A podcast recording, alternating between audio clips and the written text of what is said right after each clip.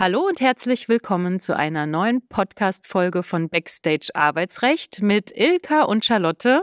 Hallo Ilka, ich freue mich, dich wiederzusehen. Endlich gibt es wieder eine neue Podcast-Folge. Ja, eigentlich total cool, weil ich glaube, das letzte Mal haben wir vor sieben Tagen aufgenommen. Also ich entdecke da so eine gewisse Regelmäßigkeit. Das freut mich.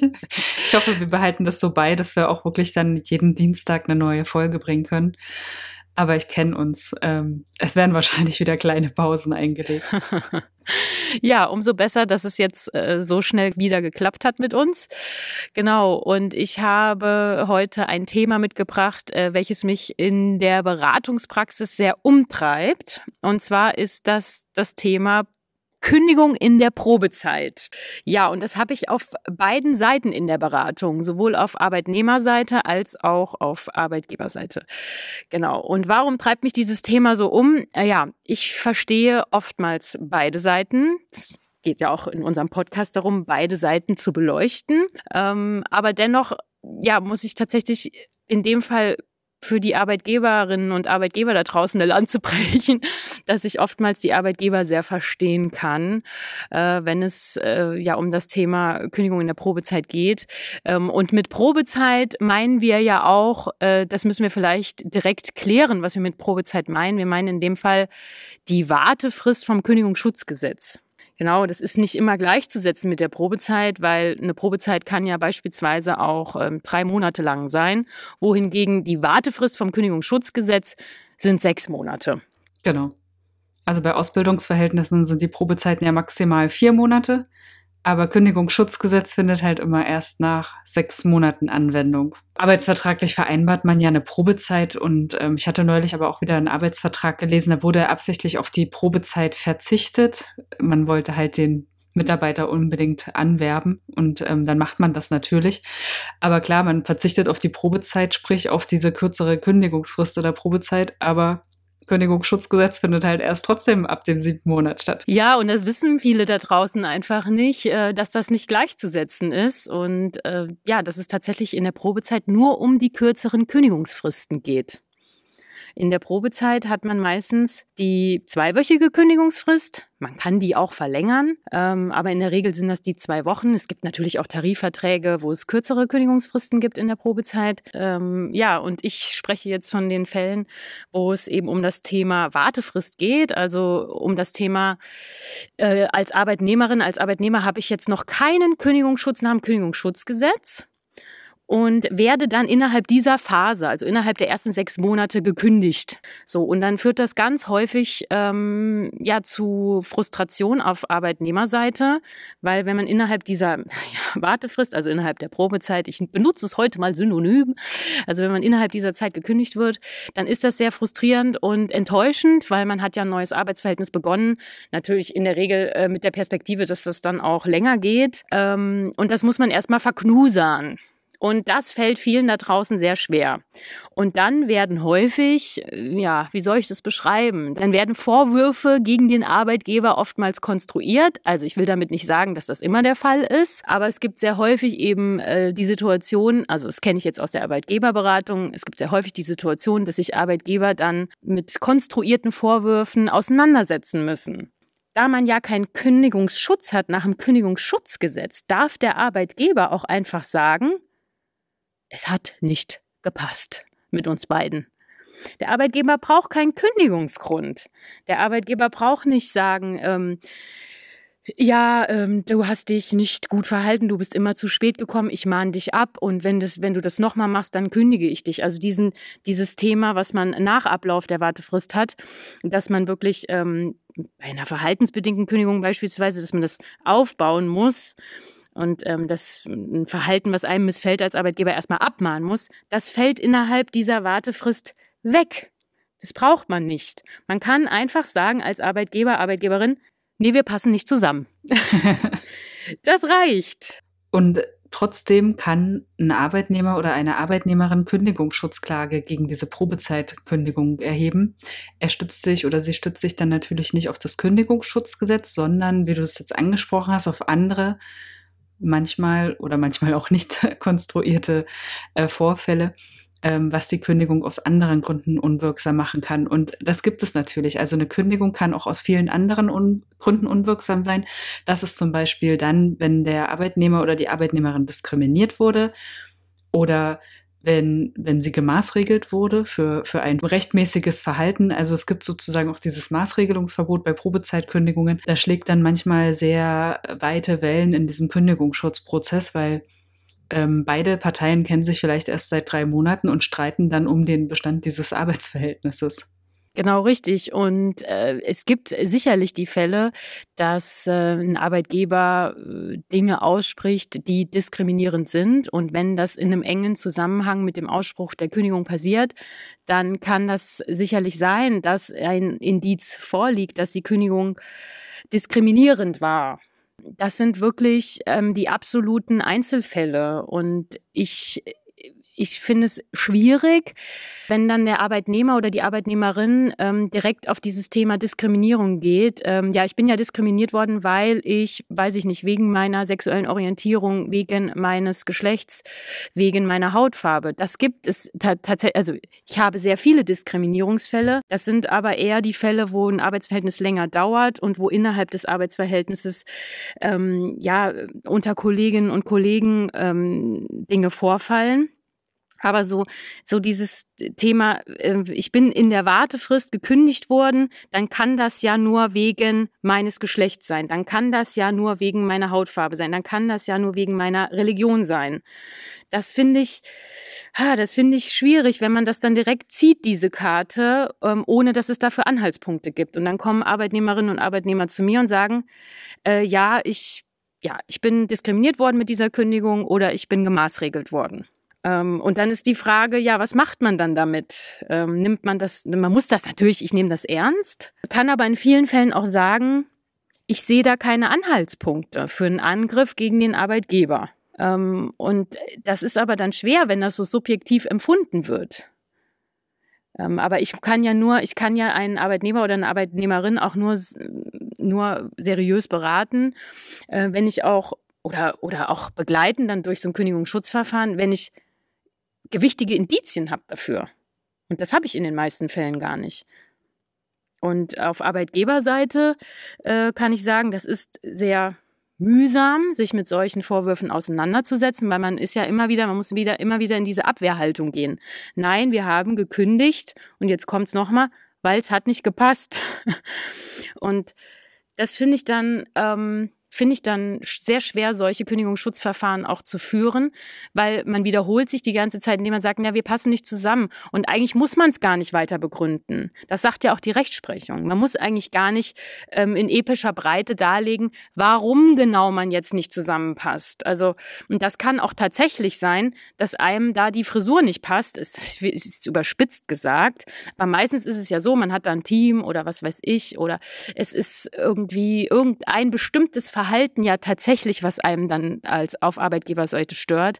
Aber ich finde, man, man darf, wie du gesagt hast, dafür ist die Probezeit da, dass man sich dazu nicht äußern muss. Ja, aber wir sind ja trotzdem ein Service-Podcast und viele werden sich jetzt denken, aber wann ist denn eine Kündigung in der Probezeit unwirksam? Und äh, ich bekomme ja, also ich habe ja auch schon gegen viele Probezeitkündigungen, Kündigungsschutzklage erhoben. Ich muss es ja zugeben, so als Arbeitnehmervertreterin. Ähm, aber auch das Sekretariat fragt mich immer schon so, der ist doch erst in der Probezeit, kann man da überhaupt was machen? Ja klar, ganz oft. Also ähm, kürzlich hatte ich einen Fall, da wurde jemand in der Probezeit gekündigt. Das war auch so, so knapp vor Ende der Probezeit. Und das Problem war gewesen, dass die Kündigung formell nicht wirksam ausgesprochen wurde, weil die Vertretungsmacht gefehlt hatte. Und dann ähm, kann man natürlich dann gegen die Kündigung zurückweisen, mangels Vertretungsmacht. Und wenn sie dann nochmal eine Kündigung aussprechen, bums sind die im Kündigungsschutzgesetz drin. Und dann brauchen die einen Grund. Oder anderer häufiger Fall ist, dass wenn ein Betriebsrat vorhanden ist in einem Unternehmen oder eine Personalvertretung, da muss man den Betriebsrat tatsächlich auch anhören, wenn der noch in der Probezeit ist. Die Hürde ist da nicht so hoch, also da reicht es tatsächlich einfach nur in diese Betriebsratsanhörung reinzuschreiben, wir möchten den Mitarbeiter XY kündigen, weil der hat sich in der Probezeit nicht bewährt. Und ähm, erst dann darf der Arbeitgeber die Kündigung aussprechen. Also das sind so typische Fehler, die dann passieren.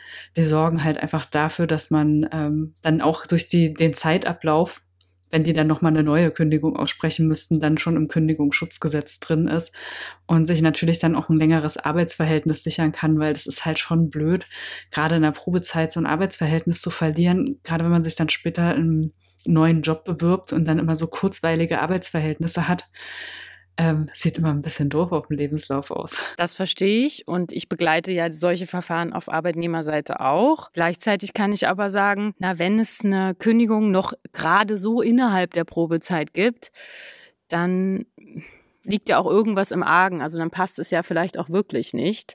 Ähm, klar, diese Taktik, ähm, dass man dann die Kündigung zurückweist, mangels Vertretungsmacht ähm, und äh, rutscht dann ins äh, Kündigungsschutzgesetz rein, das ist, ist sicherlich gut, um auch ähm, ja, aus wirtschaftlichen Gründen ähm, da die Zukunft erstmal zu sichern, weil dann hat man auch schnell mal eine Kündigungsfrist von drei Monaten, wenn sie so im Arbeitsvertrag vereinbart ist. Und das ist natürlich schon ein Unterschied, wenn man sich überlegt, nach zwei Wochen kein Gehalt mehr oder erst nach drei Monaten kein Gehalt mehr. Aber ich verstehe auch dich, dass du sagst, dass äh, solche Verfahren lästig sind, wenn man auf Arbeitgeberseite vertritt, wenn äh, so random irgendwelche Diskriminierungsvorwürfe in den Raum gestellt werden, die, die einfach widerlegbar sind und sich der Arbeitnehmervertreter in der Verhandlung dann um Kopf und Kragen argumentiert und man dann langes Kündigungsschutzverfahren führt. Also das sind ja so Prozesse, die in der Güteverhandlung meist nicht erledigt werden, sondern wo dann tatsächlich noch eine Kammerverhandlung ansteht und man führt ein unheimlich langwieriges,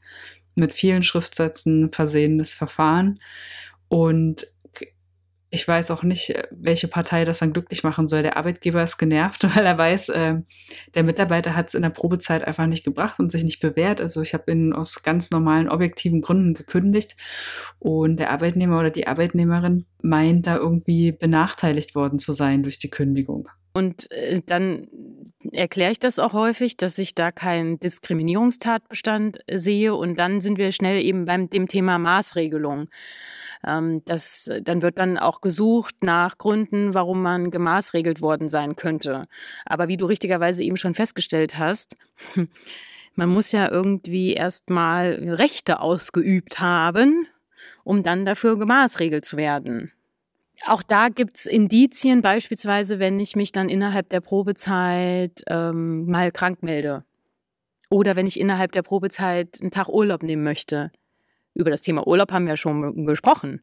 Man kann sehr wohl ähm, auch innerhalb der Probezeit äh, Urlaub nehmen. Wenn es dann einen engen zeitlichen Zusammenhang gibt, also ich nehme heute meinen Tag Urlaub und morgen folgt die Kündigung, das kann sein, dass der Arbeitgeber dann gesagt hat, naja, das stört mich, dass der jetzt da seinen Urlaub nimmt, das will ich nicht. Aber auch dann reicht es für mich immer noch nicht aus, äh, weil das ist ja, wie gesagt, ähm, selbst wenn mich das stört als Arbeitgeber, würde ich sagen, dass das noch nicht ähm, die Qualität hat, ich will den jetzt bestrafen. Aber es gibt tatsächlich Fälle und äh, die bewegen mich dann auch, äh, wo es wirklich klar ist, dass das, äh, was da passiert ist, dass das entweder eine Maßregelung war und oder auch eine Diskriminierung. Ich habe da ein sehr schönes Beispiel aus der Praxis. Ich habe mal eine alleinerziehende Mutter vertreten gegen den Arbeitgeber in einer Probezeitkündigung.